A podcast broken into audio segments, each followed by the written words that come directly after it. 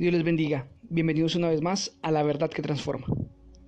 La Biblia nos dice en el libro del profeta Habacuc, capítulo 3, versículo 17 en adelante, aunque la higuera no florezca, ni en las vides haya frutos, aunque falte el producto del olivo, y los labrados no den mantenimiento, y las ovejas sean quitadas de la majada, y no haya vacas en los corrales.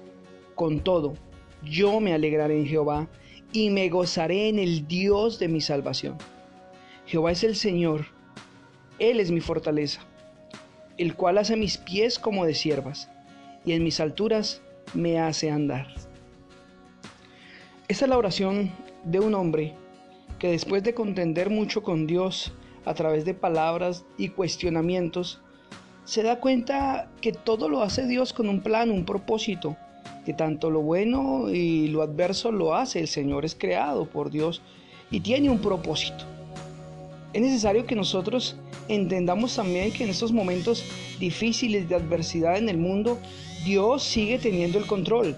Dios no ha perdido de vista al mundo, ni ha cerrado los ojos para no ver, ni ha perdido su fuerza y su poder para no hacer algo.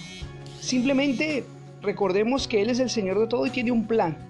Y dentro de ese plan, creo yo, es parte de todo lo que estamos viendo. Lo que tenemos que hacer nosotros como verdaderos hijos de Dios es alegrarnos y gozarnos en su salvación, entendiendo que nuestro bien, nuestra salud, nuestra felicidad no depende de lo que ocurra aquí en la tierra, sino de que tenemos al Dios Todopoderoso a nuestro lado y que nos esperan moradas eternas en el cielo. El profeta dijo, aunque la higuera no florezca ni en las vides haya fruto, con todo yo me alegraré en Jehová y me gozaré en el Dios de mi salvación. Jehová será mi fortaleza, el cual hace mis pies de siervas y en mis alturas me hace andar. Está diciendo este profeta es que a pesar de cualquier dificultad que pueda haber en el mundo, guerras, pestes, hambres, lo que pueda haber venido, Jehová está por encima de todo y Él nos lleva a estar por encima de las dificultades.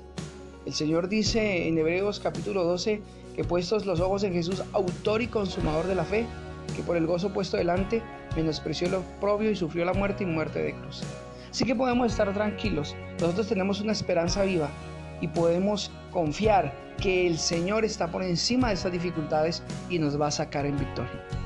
Un abrazo, bendiciones.